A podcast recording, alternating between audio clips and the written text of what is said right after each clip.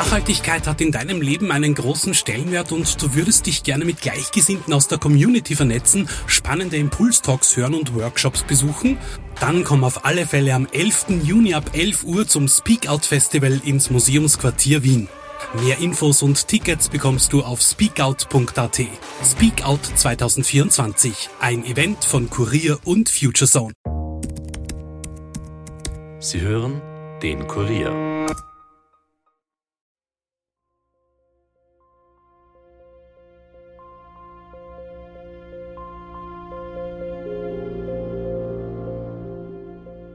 Man fragt sich warum, aber keiner weiß warum. Warum die Kinder? Warum die fremde Familie? Warum alle Einwohner? Es wurde etwas gesucht, allerdings hat man offenbar keinen Wert gelegt, dass man eine Geldbörse mit 500 Schilling mitnimmt. Es wurde immer totgeschwiegen, das Thema. Das war Familienangelegenheit und man hat nichts geredet darüber wie so die Recherchen in St. Peter gemacht, da habe ich mir das Gefühl gehabt, die Leute haben eine eigenartige Angst oder wollten mir halt einfach nichts erzählen.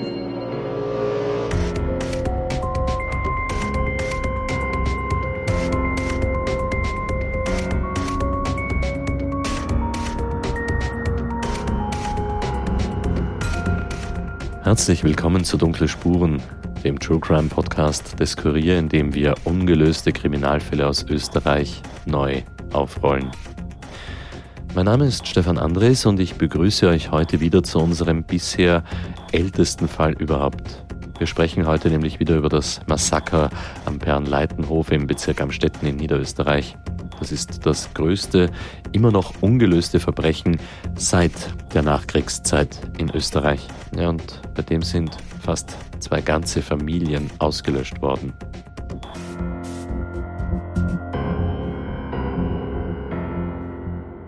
und hier im Podcast-Studio begrüße ich jetzt auch wieder Yvonne Wiedler und Kurier-Chronik-Redakteurin Anja Antonius. Ihr habt ja zu zweit an diesem Fall gearbeitet. Diesmal, hallo Yvonne. Hallo Stefan. Ja, und hallo Anja. Hallo. Das letzte Mal haben wir schon gehört, was das für eine wirklich grausame Tat gewesen ist, die sich da in den Abendstunden vom 24. Oktober 1947 eben in St. Peter in der Au ereignet hat. Und wir haben erfahren, wer die Opfer gewesen sind. Das älteste 63 Jahre, das jüngste nur 20 Monate alt. Und wir wissen jetzt auch schon, dass insbesondere der Bauer Matthias Esterka im Ort nicht den allerbesten Ruf genossen hat. Ja, und am Ende haben wir das letzte Mal auch von zwei Überlebenden von diesem Massaker gehört und einem Drohbrief. Dieses Mal geht es hier bei uns um die Theorien, die sich um diesen Mord oder die Morde, muss man eigentlich sagen, ranken.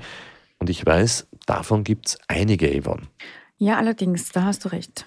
Aber eines interessiert mich vorher schon noch. Was sagt denn eigentlich die Polizei vor Ort heute über diesen Fall? Ja, na, dadurch, dass der Mord so lange her ist, hat die örtliche Polizei die Infos darüber, wie im ersten Teil auch schon kurz erwähnt, natürlich nur aus dritter Hand. Ähm, Anja, du hast ja mit dem zuständigen Polizeibeamten telefoniert. Ja, genau. Ähm, lass uns doch einfach mal in das Gespräch reinhören.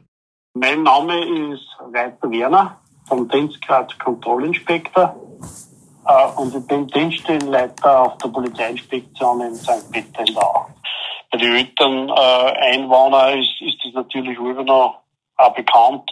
Die Jüngeren wissen von dem, glaube ich, fast gar nichts mehr, außer in der, vielleicht in der, in der näheren Umgebung, dass, dass, dass einer gesagt worden ist, da bei dem Haus da oben, weil das schaut ja noch ziemlich ähnlich aus wie damals jetzt vor der Bausubstanz. Also einer erzählt worden ist, dass da eben damals der, der, der, der Mord passiert ist oder der, der Mehrfachmord. Aber, aber, aber näher, also wissen Sie, die Eltern natürlich, für die war das noch mehr im Kopf, aber, aber dann bei den Jüngeren dann nicht mehr. Naja, wissen Sie, von 47 Jahren, das ist so lange aus. Mhm. Das ist, das, das kennt ja jeder dann eigentlich auch, unser, unser alter Postenkommandant auch nur mehr von Nacherzählungen. Das klingt ja wenig ermutigend. Aber es gibt ja, wie gesagt, diverse Theorien rund um diesen Fall, Yvonne. Also Theorien gibt es tatsächlich mehr als genug, ähm, aber eines haben sie alle gemein. Bei allen geht es in irgendeiner Form um Habgier und Rache. Doch gehen wir sie der Reihe nach durch, würde ich sagen. Ja, gute Idee. Ihr habt ja schon erzählt, dass der Bauer nicht den allerbesten Ruf im Ort gehabt hat. Ich nehme an, das wird auch noch eine Rolle spielen. Was gibt es denn über diesen Matthias Esterger so zu erzählen? Was wird über den gesprochen? Was ist so damals über den geredet worden? Allzu viel wissen wir eigentlich gar nicht über ihn. Es gibt auch kaum ein Foto, das ihn zeigt. Aber was wir ganz sicher wissen, auf seinem Hof hat er in der Nachkriegszeit einen regen Schleichhandel betrieben. Das wissen wir aus unterschiedlichsten Zeugenaussagen in den Polizeiakten. Zum einen waren das die sogenannten Hamsterer, ähm, die aus der Stadt gekommen sind, um in der damaligen Not Wertgegenstände gegen, einfach gegen Lebensmittel einzutauschen. Zum anderen hat er aber auch mit den russischen Besatzungssoldaten Schleichhandel betrieben. Ja, und aus den Akten geht zum Beispiel hervor, dass er mit den Russen einen natürlich illegalen Viehhandel betrieben hat. Auch von Schwarzschlachtungen und Schwarzbrennerei wird da gesprochen. Und die Aussagen der Ortsbewohner stimmen jedenfalls überein. Die Russen sind auf der Panleiten ein- und ausgegangen. Man kann also schon sagen, dass er so eine Art Geschäftsbeziehung mit den russischen Besatzern gehabt hat. Genau. Sein Vorteil war ja, er konnte sich mit den Soldaten auf Russisch unterhalten, weil er ursprünglich aus dem heutigen Tschechien kommt. Man sagt auch, er war im besten Einvernehmen mit ihnen, also fast schon befreundet, wie auch verschiedene Zeugen berichten, die in der ersten Phase der Nachkriegszeit bei ihm einquartiert waren. Auf der Penleiten ist es nie zu Übergriffen gekommen, wie sie bei anderen aber schon üblich waren. Einmal hat er sogar eine Armbanduhr erfolgreich zurückfordern können, die einer seiner Töchter von einem russischen Soldaten gestohlen worden war. Und das ist für die damaligen Machtverhältnisse fast schon unglaublich. Könnte man also sagen, dass er so eine Art Respektsperson gewesen ist? Ja, das kann man auf jeden Fall sagen. Und das ist auch einer der Gründe, die gegen die Theorie sprechen, dass die Morde auf das Konto russischer Besatzungssoldaten gehen könnten. Denn sie haben ja voneinander profitiert. Ja, aber warum hat man dann überhaupt an die russischen Besatzer gedacht? Also zum einen waren es russische Patronenhülsen, die man am Tatort gefunden hat. Und zum anderen haben ja gerade in dieser Zeit in der Umgebung ähnliche Verbrechen in der Zivilbevölkerung stattgefunden. Wolfgang Heidin, den wir ja schon aus dem ersten Teil kennen, erzählt hier über einen Fall, der sich kurz davor in der Nähe ereignet hat. Die haben das Haus überfallen und eine Tante im Haus vierfach angeschossen und dann vergewaltigt und zwei Kinder ermordet. Das, dem einen Kind haben sie mit den Stiefeln in den Kopf eingetreten und das zweite Kind haben sie an den, an den Füßen genommen und haben es gegen den Kachelofen geschlagen. Soweit zur, zur Kinderfreundlichkeit der Russen. Okay, also das war die, die Kinderfreundlichkeit der Russen war mit dem Vorfall für mich natürlich gestorben. Damit spielt er auf etwas an, das auch wir in unseren Gesprächen sehr oft gehört haben nämlich dass die Russen niemals Kinder umgebracht hätten. Das lässt sich aber, wie wir jetzt gerade gehört haben, überhaupt nicht bestätigen. Im Gegenteil. Und dass die Sowjets die Morde nur zwei Tage lang untersucht hätten und dann zu dem Schluss gekommen sind, das hätte gar nichts mit Angehörigen der Roten Armee zu tun, das hat wohl auch nicht besonders viele überzeugt. Und was natürlich auch gegen diese Theorie spricht, ist die Geschichte rund um diesen Drohbrief, über den wir ja schon letztes Mal kurz gesprochen haben. Ja, genau, Yvonne. Ähm, was hat es eigentlich mit diesem Brief auf sich? Ja, vier Jahre nach dem Mord hat Josef, eben der erwachsene Sohn der Schuster-Familie, versucht, mehr über die Tat herauszufinden. Verständlich, es sind ja immerhin vier seiner engsten Familienmitglieder umgebracht worden. Aber schon kurz danach hat er eben diesen Drohbrief bekommen und darin gestanden, er solle, ich zitiere jetzt, dies gefälligst sein lassen, Ansonsten werde es ihm wie seiner Familie ergehen. Oh, das klingt jetzt schon bedrohlich. Ja, es ist wirklich unheimlich. Und es ist wirklich auch unwahrscheinlich, dass er einen solchen Brief von einem russischen Soldaten bekommen hätte. Die hätten ja auch von den österreichischen Behörden gar nichts zu, zu befürchten gehabt. Daraufhin hat er jedenfalls alle Bemühungen eingestellt, noch etwas herauszufinden und den Brief zerrissen. Ihr habt doch das letzte Mal auch darüber gesprochen, dass es Überlebende gegeben hat, nämlich äh, zwei kleine Buben, den Rudi und den Fredi, die der Untermietfamilie anvertraut gewesen sind. Ja, genau. Und beide wurden in den Tagen nach den Morden befragt. Die beiden Buben haben ausgesagt, der Rudi viereinhalb und der Fredi fünfeinhalb, dass an diesem Abend zwei bewaffnete Uniformierte am Hof waren und Ausweise verlangt haben. Was merkwürdig ist, die Russen sind nämlich am Hof ein- und ausgegangen, weil da ist ja gerade also mit denen stark zusammengearbeitet, super Geschäfte mit denen gemacht. Vom Fredi haben wir sogar eine Aufnahme. Hier erzählt er von dem Moment, wie er an dem Abend zu Bett gebracht worden ist. Da hat uns eine Frau aufgebracht zum ja. Niederlegen, ne, bei ja. uns die Schlafkammer ja. waren. Ne? Und dann sind sie mit den die Russen sind aber auch mit auf ja. ne? und haben wahrscheinlich geschaut, ob sie uns niederlegen oder so also, irgendwas. Ne? Und sind dann runtergegangen, das war so ein geübter Stirnabgang. Ja. Ne? Und sind, weißt du, auf sich mit der Kerzen, ne? Ja. mit so einer Dingkerzen ja. da, vor einer ist so weggegangen nicht? und die zwei sind nachgegangen. Wir haben sie umgetraut, haben geschlafen. Geh. Ja, ja. Also munter war man dann schon irgendwie, weil auf das kann ich mich auch noch erinnern, ist also, habe ich gesagt, ja, da ist wer ein Kosten, da rammt wer ein Kosten um. Und aufgeweckt worden sind die kleinen Buben dann erst am nächsten Morgen von der Polizei. Ich kann es mir nicht erklären, äh, wer je mit Schießen zu tun gehabt hat. Ich war selber beim Bundesheer und in einem Haus, in dem geschossen wird, das ist dermaßen laut, dass die Buben so fest geschlafen hat. Aber auf der anderen Seite von den elf Mordopfern sind neun erschossen worden durch jeweils nur einen Schuss. Was mir wieder den Schluss zulässt, dass das äh, Leute waren, die eine gewisse Erfahrung mit Waffen gehabt haben. Weil wenn einer noch nie geschossen hat, dann nimmt dann Revolver in die Hand, obwohl die Distanzen relativ kurz waren. Aber jeweils ein tödlicher Schuss bei neun Menschen ist, deutet zumindest darauf hin, dass das erfahrene Schützen waren. Ja, stimmt, das klingt ziemlich einleuchtend. Aber wenn die Buben nichts gehört haben, ist es vielleicht möglich, dass ein Schalldämpfer eingesetzt worden ist.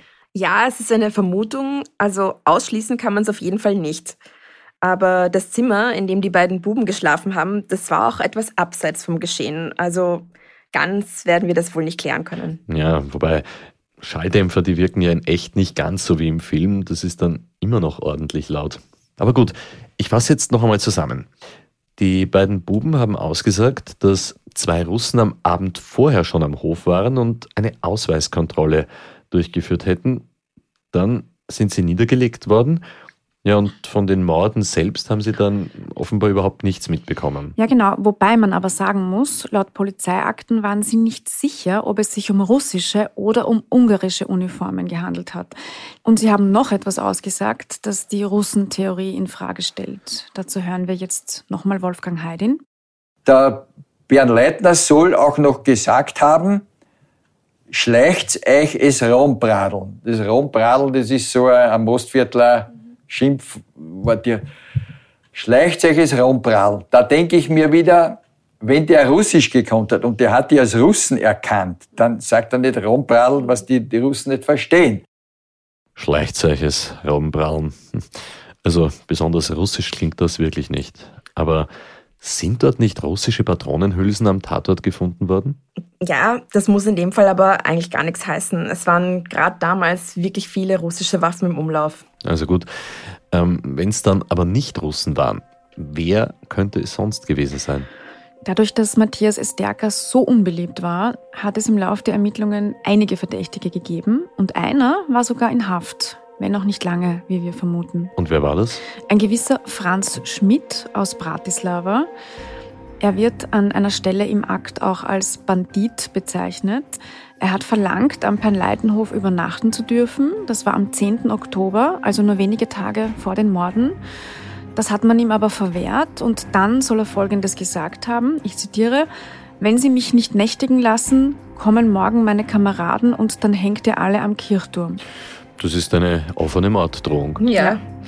Und in alten Zeitungsartikeln wird auch von seiner Verhaftung geschrieben. Aber wir erfahren nicht, wie es weitergegangen ist. Darum können wir jetzt auch nur davon ausgehen, dass dieser Verdacht ins Leere gegangen ist und er entlassen wurde. Aber in den Akten ist noch von jemand anderem die Rede. Und der ist der Familie sehr nahe gestanden. Ja, und auf wen der Verdacht von den Behörden dann als nächstes gefallen ist, das hört ihr nach einer kurzen Werbepause.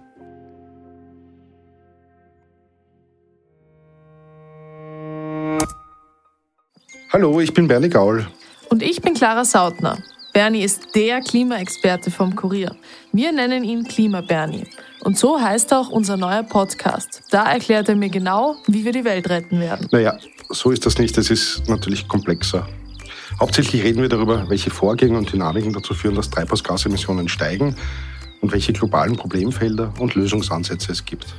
Cool, dann machen wir das. Den neuen Podcast findet ihr auf Korea.at und in allen Podcast-Apps. Also anhören, like und subscribe. Das hast du schön gesagt. Danke. Nachhaltigkeit hat in deinem Leben einen großen Stellenwert und du würdest dich gerne mit Gleichgesinnten aus der Community vernetzen, spannende Impulstalks hören und Workshops besuchen? Dann komm auf alle Fälle am 11. Juni ab 11 Uhr zum Speak Out Festival ins Museumsquartier Wien. Mehr Infos und Tickets bekommst du auf speakout.at. Speak Out 2024, ein Event von Kurier und Future Zone.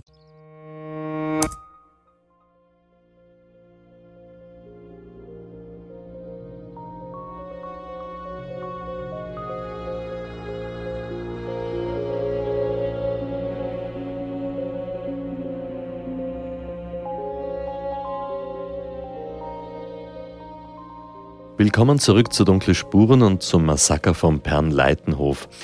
Anja, von wem war denn da jetzt die Rede in diesen Protokollen, die ihr gelesen habt? Da geht es um meinen Bruder, vom Matthias Stärker, um den Johann. Der dürfte sich auch oft am Hof aufgehalten haben. Und dazu haben wir auch eine Einvernahme der Zeugin Maria L. Sie war kurz nach Kriegsende etwa ein Jahr lang mit ihrer Familie dort am Pernleitenhof einquartiert. Und sie erzählt, ich zitiere, Während der Dreschzeit im Sommer 1945 kam ich eines Morgens um 5 Uhr früh von meinem Zimmer die Treppe herunter. Auf der Treppe fand ich dann eine blanke Pistole. Ich habe sie aufgehoben. Als ich aus dem Haus trat, traf ich auf den Hof mit dem Johann E. zusammen.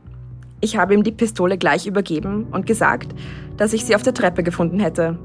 Er nahm die Pistole an sich und sagte zu mir, ich solle niemandem etwas davon sagen. Er werde die Pistole aufheben.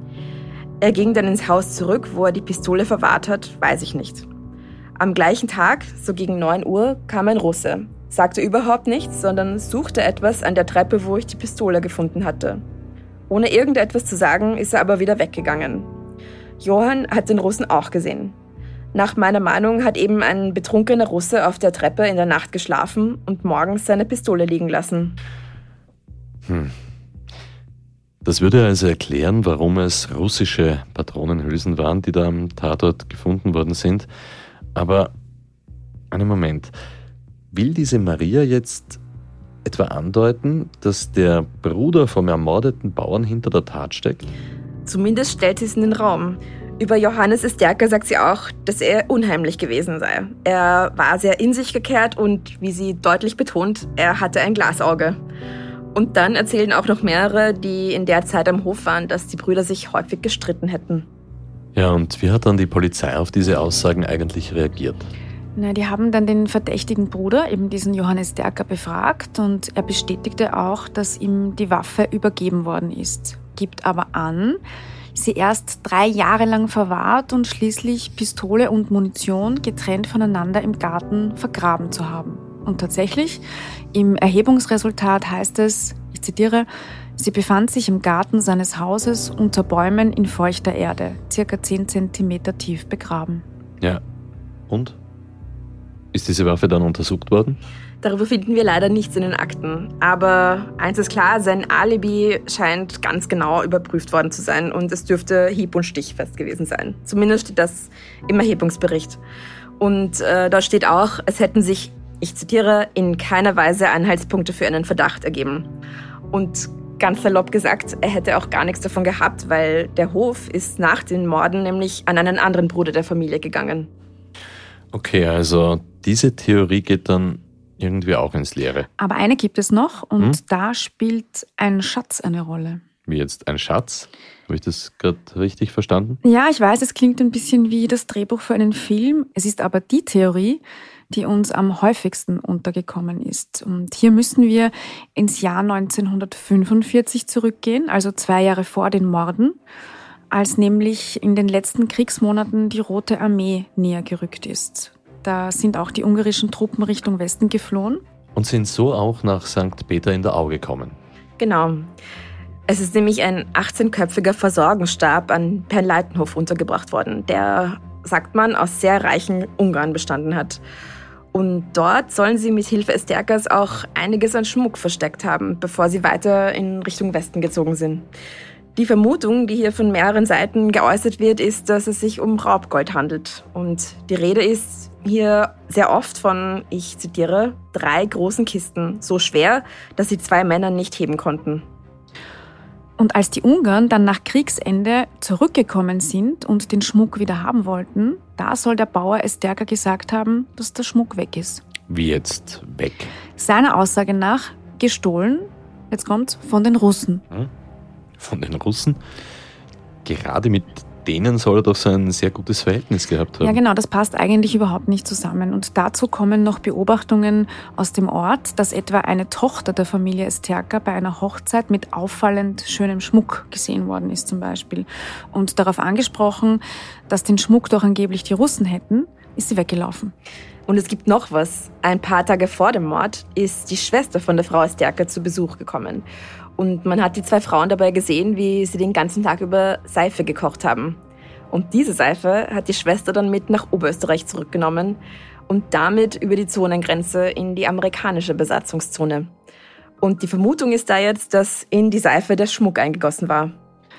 Also was auch immer an Wertgegenständen am Pernleitenhof versteckt war, es scheint bei dem Mord tatsächlich eine Rolle gespielt zu haben. Auch weil sehr viel darüber geredet worden ist. Das ist also irgendwie dort ein offenes Geheimnis. Ja, genau. Wir haben dazu auch eine Aussage eines eigentlich komplett Unbeteiligten, einer Vertrauensperson der Polizei, die Folgendes zu Protokoll gab. Es ging dabei um ein Gespräch aus dem Jahr 1945 mit einem Hilfspolizisten, er wird nur D genannt, gelegentlich eines Gesprächs mit D, letzterer war angeheitert und gesprächig, erwähnte D, dass er auch einen Schatz wisse, Wörtlich hat der D dann erklärt, der Schatz, den ich weiß, ist bei einem Bauern, der zwischen St. Valentin und Steyr gelegen ist, verwahrt gewesen. Der Schatz besteht aus Gold und hat ihn ein tschechischer Bauer, bei dem ein Schuhmacher einquartiert ist, in einem Vorbau in der Erde vergraben. Jetzt ist der Schatz nicht mehr dort verwahrt, aber wir werden ihn schon finden. Wir müssen ihn haben. Höhere Stellen sind an dem Schatz interessiert. Schließlich hat die Vertrauensperson den D noch gefragt, wo denn eigentlich dieser Bauer sei. Darauf hat D geantwortet, ihr werdet schon in der Zeitung davon lesen, was sich, wie wir wissen, bewahrheitet hat.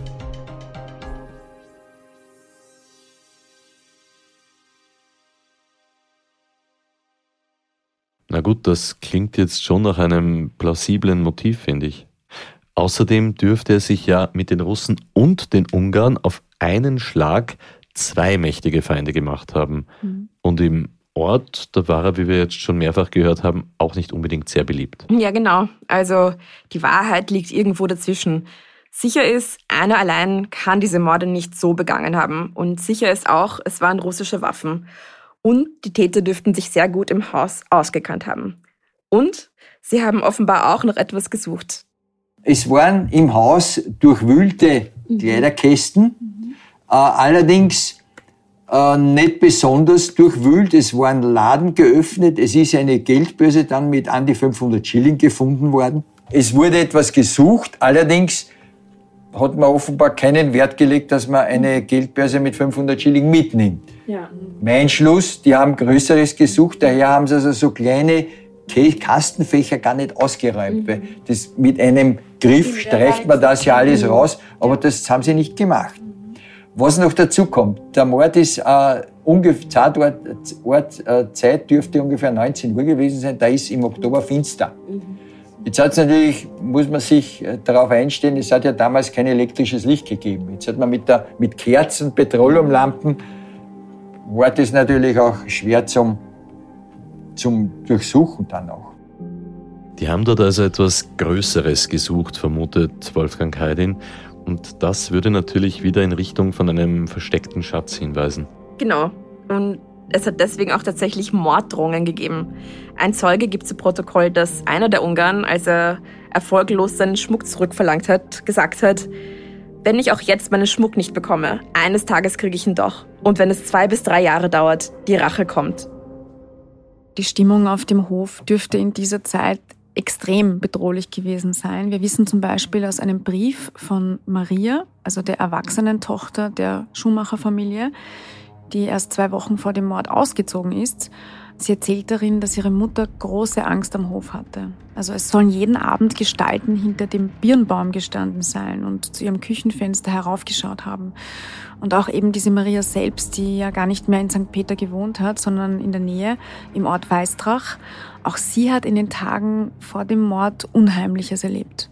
Jetzt mach's nicht so spannend. Was hat sie da erlebt? Äh, was hat sie erzählt? Also sie erzählt, dass sie in ihrem Schlafzimmer gerade einen Brief an ihre Eltern geschrieben hat. Und da hört sie, wie draußen schwere Schritte ums Eck kommen und jemand an ihr Fenster tritt.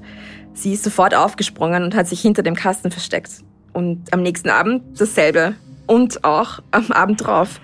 Und das war dann der Vorabend des Mordes. Also das ist jetzt echt gruselig. Hat nicht auch die Frau Esterka düstere Vorahnungen gehabt? Das haben wir doch im ersten Teil schon einmal ganz kurz gehört. Ja, dazu gibt es sogar einen Aktenvermerk. Ich zitiere, die Vertrauensperson hat erfahren, dass die E vor ihrer Ermordung bei ihrer Schwester zu Besuch war und vor ihrer Abreise gesagt haben soll, dass sie sich zu Hause fürchte, denn in der Nachtzeit würde das Haus von Unbekannten umstreunt. Schließlich soll die E noch erwähnt haben, dass sie sich wahrscheinlich nicht mehr sehen werden. Also sie hat wirklich schon damit gerechnet, dass etwas fürchterliches passieren wird dort. Ja, das schaut echt danach aus. Und interessant finde ich auch, wie diese unbestimmte Angst sich bis heute festgesetzt hat. Das erzählt auch Wolfgang Heidin und jetzt hören wir ihn im Gespräch mit einer Zeitzeugin, die aber anonym bleiben möchte. Wie so die Recherchen in St. Peter gemacht, da habe ich immer das Gefühl gehabt, die Leute haben eine eigenartige Angst oder wollte man halt einfach nichts erzählen, wollte man diese Zeit tot Ist das ausgeschaltet? Nein, es läuft. es läuft.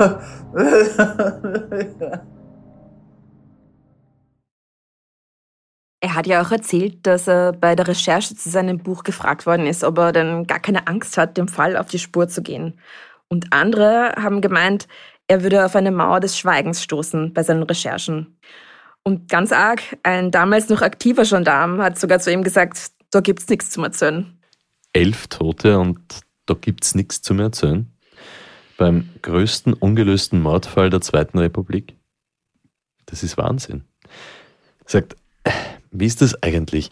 Der Hof, der ist ja noch im Familienbesitz und mhm. heute im Besitz der Nachkommen von einem Bruder von Matthias Esterker. Habt ihr nicht mit diesen Angehörigen auch sprechen können? Mit ihnen direkt nicht, aber wir konnten mit Paul Esterker sprechen. Ist auch ein Verwandter. Der lebt heute in Steyr und wir haben ihn bei Wolfgang Heidin zu Hause getroffen.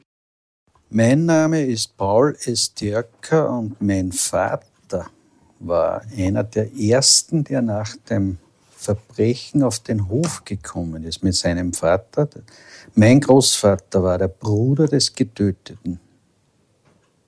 Und mein Vater ist aber dann später weggezogen. Und sein Bruder hat den Hof übernommen. Und ist eigentlich in den Händen des Bruders geblieben, der Hof und Beziehung, sagen wir, freundschaftlich, nicht verwandtschaftlich, sondern eher freundschaftlich, aber wir haben nicht mehr so viel Kontakt. Er hat uns auch erzählt, wie er als Kind, er hat ja in den 60er Jahren immer wieder Zeit dort verbracht, diesen Hof erlebt hat. Eines war schnell klar, besonders wohl hat er sich dort nicht gefühlt. Am Hof selber, es war immer etwas gespenstisch, weil nie was hergerichtet worden ist, nie was Neues, also mal ein neues Badezimmer, kann man sagen, und die Küche wurde irgendwann renoviert. Aber der Großteil des Hauses ist in dem Zustand, wie er in den 40, 50er Jahren eigentlich bestanden ist. Der Vater hat da so gut wie nie gesprochen drüber. Der hat das alles mehr verdrängt, würde ich sagen. Es ist, mein Vater ist auch schon 86 gestorben mit 54 Jahren. Es wurde immer totgeschwiegen, das Thema. Es, es war nicht unbedingt ein Gesprächsthema, sagt ja. man. Das, das war Familienangelegenheit und also man wusste, dass es passiert, aber man hat nichts geredet. Man hat nichts geredet darüber. Ne? Man dürfte also in dieser Familie versucht haben, so zu tun, als wäre dieses schreckliche Verbrechen einfach nie passiert. Und man kann es ja auch irgendwie nachvollziehen. Umso bedrückender habe ich darum gefunden, dass die Räume teilweise noch lang nach dem Mord unverändert geblieben sind und die Spuren der Morde noch deutlich sichtbar. Darf ich fragen, die Küche, ähm, war die, als Sie am Hof waren zu Besuch, war die dann neu hergerichtet? Also war das eine, ja, es war das dieselbe war, Küche? Das war dieselbe Küche, der uralte Holzofen. Mhm. Zumindest was mich so erinnert. Ja. wie gesagt, meine Erinnerung reicht ungefähr so 63, 64, mhm. da war ich vier, fünf Jahre, mhm. aber ich habe das Haus nicht anders kennt. Und Sie sagen, auch hat man wieder. immer noch die, die, Blutspuren gesehen? Die Blutspuren habe, die dürften heute noch am Fußboden sein, im ersten Stock. Mhm. Das ist damals schon, wir haben als Kinder schon gewusst, dass da was passiert ist. Und dürfte der Cousin, ich weiß nicht mehr, wer da einmal geredet hat, da fahren auf jeden Fall die dunklen Flecken. Wir haben es so mhm. identifiziert als Blutflecken und dürften wir eigentlich recht gehabt haben. So ein Verbrechen macht natürlich etwas mit einer Familie. Das hat man Pauli Stärker auch stark angemerkt. Das geht nicht spurlos an den Menschen vorbei. Und ebenso bietet so eine Tat ja auch sehr, sehr viel Raum für Gemunkel und Spekulationen, wie er selbst erzählt. Kurz nach dem Verbrechen, was ich so später mal gehört habe von meinem Vater her, es sind bei diversen Nachbarn Sachen aufgedacht. So mhm. einer Ziehharmonika angefangen und so, die einwandfrei als Besitz der Familie Estierker identifiziert worden ist und wurden aber dann auch zurückgegeben von den diversen Nachbarn. Also mhm. man kann nichts sagen, es sind nur Vermutungen, aber es wird vermutet, dass in, nach dem Verbrechen irgendwer aus der Nachbarschaft im Haus gewesen sein muss. Weiß man nicht, wurde auch nie irgendwo festgehalten. Das sind nur Spekulationen. Ich habe einmal früher einen Arbeitskollegen gehabt, der hat gesagt, sein Großvater hat einmal geredet davon. Im Rausch. Der hat einmal über das geredet und angeblich musste er was gewusst haben. Aber wie ihn dann als er Nüchterne wieder gefragt hat, hat der Großvater nichts mehr gewusst. Hat er eigentlich auch erzählt, wie sich das Ganze auf seine direkte Familie ausgewirkt hat? Ich meine, zum Beispiel auf seinen Vater? Ja, darüber hat er mit uns auch geredet.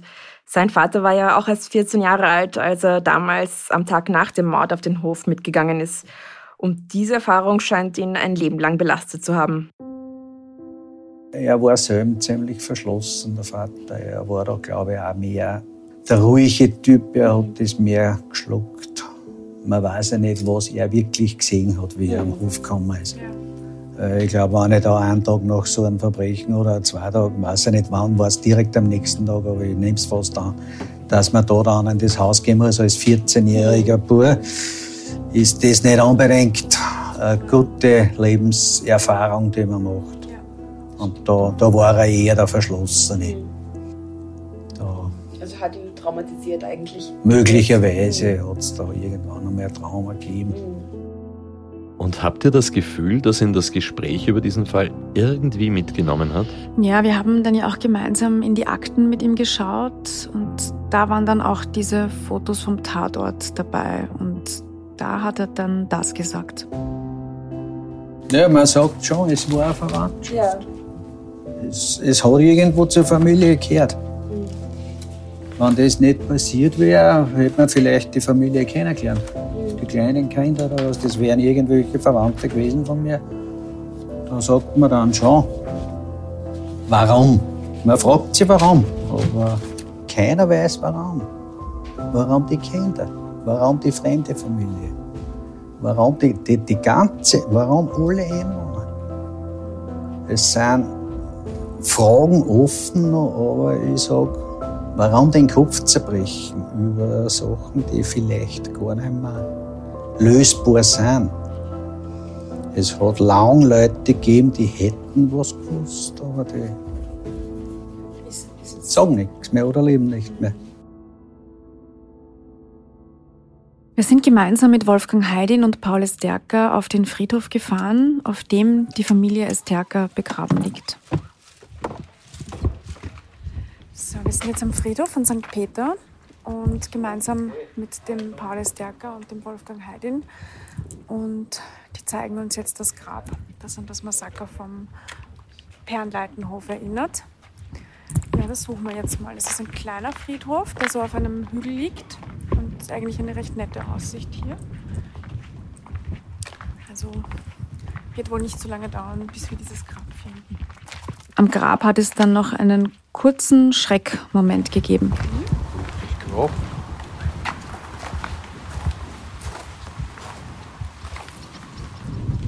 Wo ist das andere? Das war ja da. Ist das weggerammt Haben Sie worden? es auflassen? Oh, Ja, aber ich erinnere mich auch letztens. das, war, das war da. Das war da in der Ecke. Das Grab ist weg. Ja, das ist jetzt der, der Senior Franz Nachblick da. Estiaker. Der hat offenbar. Also, das Grab ist weg. Also, jetzt gibt es immer die Zeitungsfotos.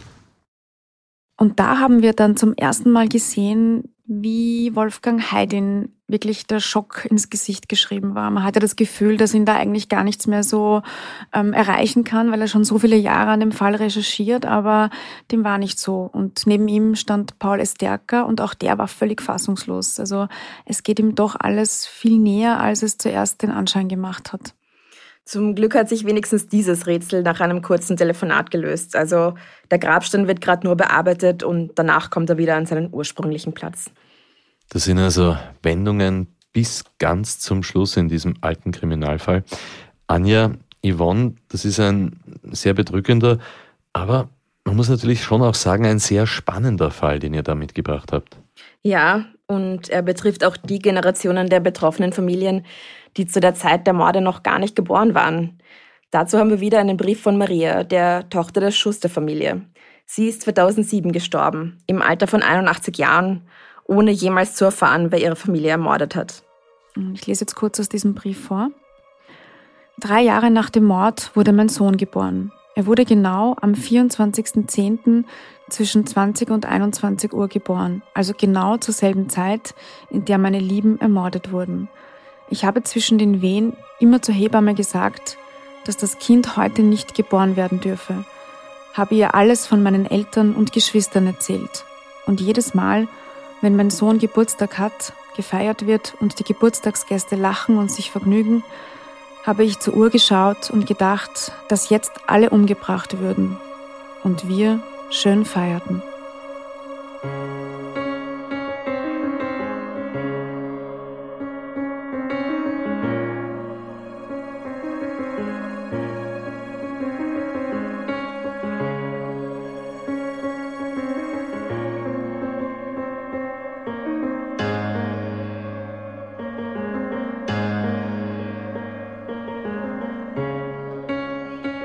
Vielleicht bricht ja doch noch irgendjemand, der das damals miterlebt hat, einer der letzten lebenden Zeitzeugen, die, wie Wolfgang Heidin das genannt hat, die Mauer des Schweigens. Dieser Fall liegt zwar schon sehr lange zurück, aber dennoch, hier der Aufruf, vielleicht meldet sich ja doch noch jemand, der oder die etwas loswerden möchte. Wenn ihr Informationen zu diesem Fall habt, dann ruft bitte entweder direkt das Landeskriminalamt Niederösterreich an unter der Telefonnummer 059 133 30 33 33 oder wendet euch gerne auch an uns per Mail an dunklespuren.kurier.at. Wir danken Wolfgang Heidin, den Familienmitgliedern und Bekannten der Familie Stärker und Meyer und allen anderen Beteiligten für die Unterstützung bei der Aufarbeitung von diesem Fall.